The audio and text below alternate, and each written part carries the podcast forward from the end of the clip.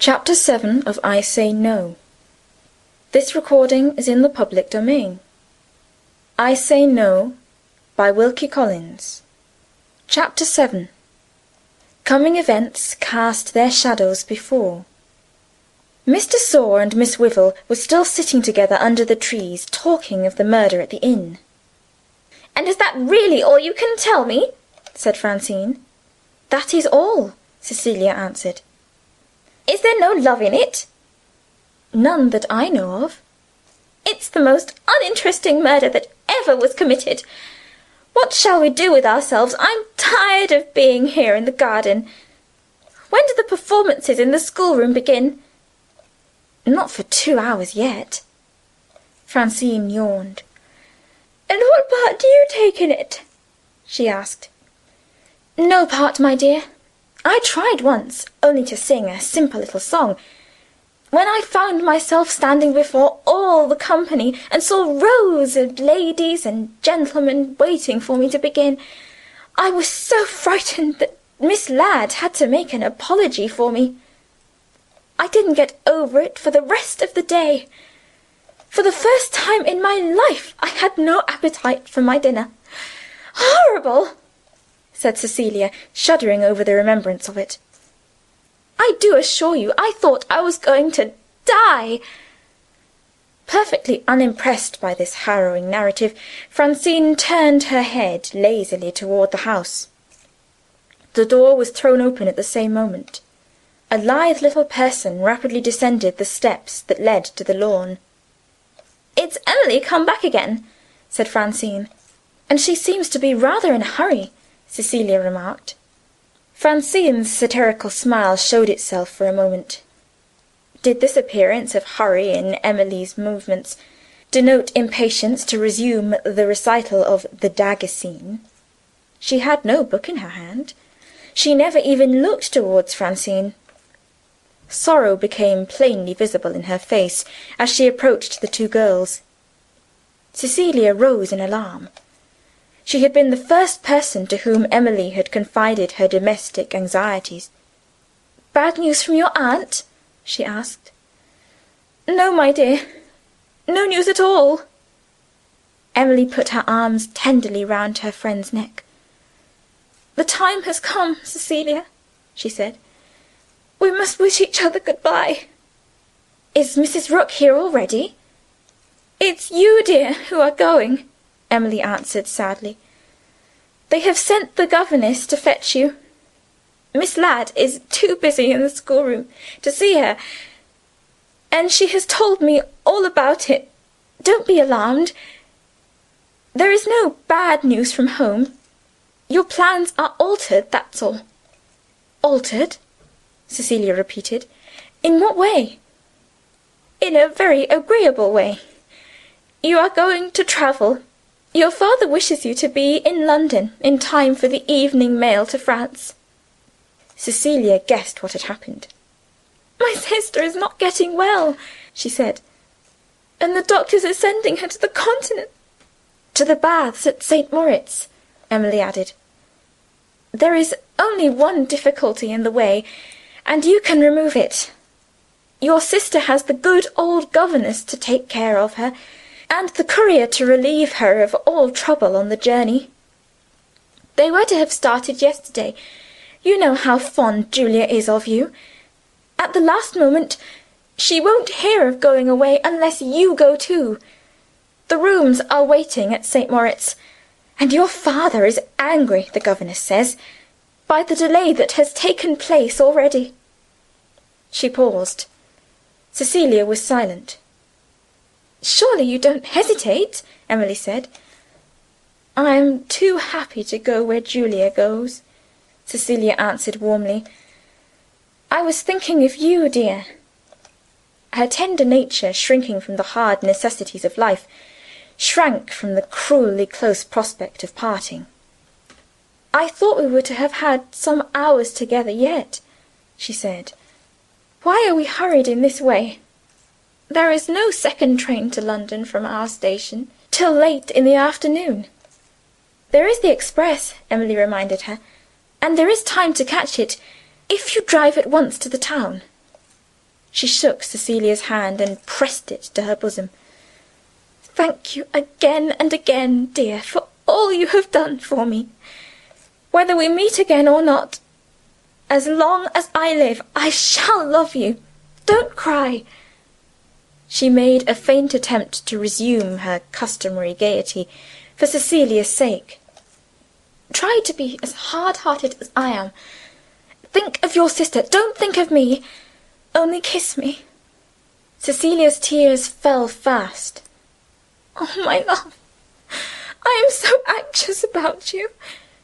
I am so afraid that you will not be happy with that selfish old man in that dreary house. Give it up, Emily. I have got plenty of money for both of us. Come abroad with me. Why not? You always got on well with Julia when you came to see us in the holidays. Oh, my darling, my darling, what should I do without you?" All that longed for love in Emily's nature had clung round school friends, since her father's death. Turning deadly pale under the struggle to control herself, she made the effort and bore the pain of it without letting a cry or a tear escape her. "Our ways in life lie far apart," she said gently. "There is the hope of meeting again, dear, if there is nothing more." The clasp of Cecilia's arm tightened round her. She tried to release herself, but her resolution had reached its limits. Her hands dropped trembling. She could still try to speak cheerfully, and that was all. "There is not the least reason, Cecilia, to be anxious about my prospects. I mean to be Sir Jervis Redwood's favourite before I have been a week in his service." She stopped, and pointed to the house. The governess was approaching them. "One more kiss, darling. We shall not forget the happy hours we have spent together. We shall constantly write to each other. She broke down at the last. "Oh, Cecilia, Cecilia! Leave me, for God's sake! I can't bear it any longer." The governess parted them. Emily dropped into the chair that her friend had left. Even her hopeful nature sank under the burden of life at that moment. A hard voice speaking close at her side startled her. "Would you rather be me?" the voice asked. "Without a creature to care for you?" Emily raised her head. Francine, the unnoticed witness of the parting interview, was standing by her, idly picking the leaves from a rose which had dropped out of Cecilia's nosegay. Had she felt her own isolated position? She had felt it resentfully. Emily looked at her with a heart softened by sorrow. There was no answering kindness in the eyes of Miss de Sor. There was only a dogged endurance, sad to see in a creature so young. "You and Cecilia are going to write to each other," she said. "I suppose there is some comfort in that. When I left the island they were glad to get rid of me. They said, 'Telegraph when you are safe at Miss Ladd's school.' You see! We are so rich, the expense of telegraphing to the West Indies is nothing to us. Besides, a telegram has an advantage over a letter it doesn't take long to read. I dare say I shall write home, but they are in no hurry. And I am in no hurry. The school's breaking up. You are going your way, and I am going mine, and who cares what becomes of me? Only an ugly old schoolmistress who is paid for caring. I wonder why I'm saying all this to you? Because I like you? I don't know that I like you any better than you like me. When I wanted to be friends with you, you treated me coolly. I don't want to force myself on you. I don't particularly care about you. May I write to you from Brighton? Under all this bitterness, the first exhibition of Francine's temper at its worst, which had taken place since she had joined the school, Emily saw, or thought she saw, distress that was too proud or too shy to show itself. "How can you ask the question?" she answered cordially. Francine was incapable of meeting the sympathy offered to her, even half way. "Never mind how," she asked. "Yes or no is all I want from you." "Oh, Francine, Francine, what are you made of? Flesh and blood, or stone and iron? Write to me, of course, and I will write back again." "Thank you. Are you going to stay here under the trees?" "Yes." "All by yourself?" "All by myself." "With nothing to do?" "I can think of Cecilia." Francine eyed her with steady attention for a moment. "Didn't you tell me last night that you were very poor?" she asked. "I did." "So poor that you are obliged to earn your own living?" "Yes." Francine looked at her again. "I dare say you won't believe me," she said. "I wish I was you." She turned away irritably, and walked back to the house.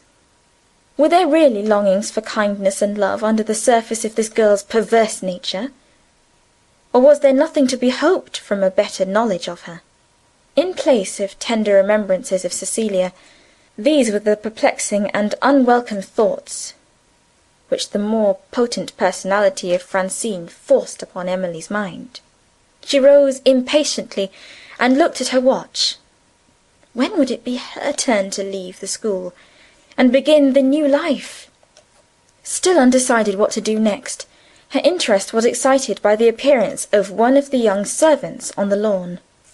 The woman approached her, and presented a visiting card, bearing on it the name of Sir Jervis Redwood. Beneath the name there was a line written in pencil: "Mrs. Rook to wait on Miss Emily Brown." The way to the new life was open before her at last. Looking again at the commonplace announcement contained in the line of writing, she was not quite satisfied. Was it claiming a deference toward herself, to which she was not entitled, to expect a letter either from Sir Jervis or from Miss Redwood? giving her some information as to the journey which she was about to make, and expressing with some little politeness the wish to make her comfortable in her future home. At any rate, her employer had done her one service. He had reminded her that her station in life was not what it had been in the days when her father was living, and when her aunt was in affluent circumstances. She looked up from the card. The servant had gone. Alban Morris was waiting at a little distance, waiting silently until she noticed him. End of Chapter 7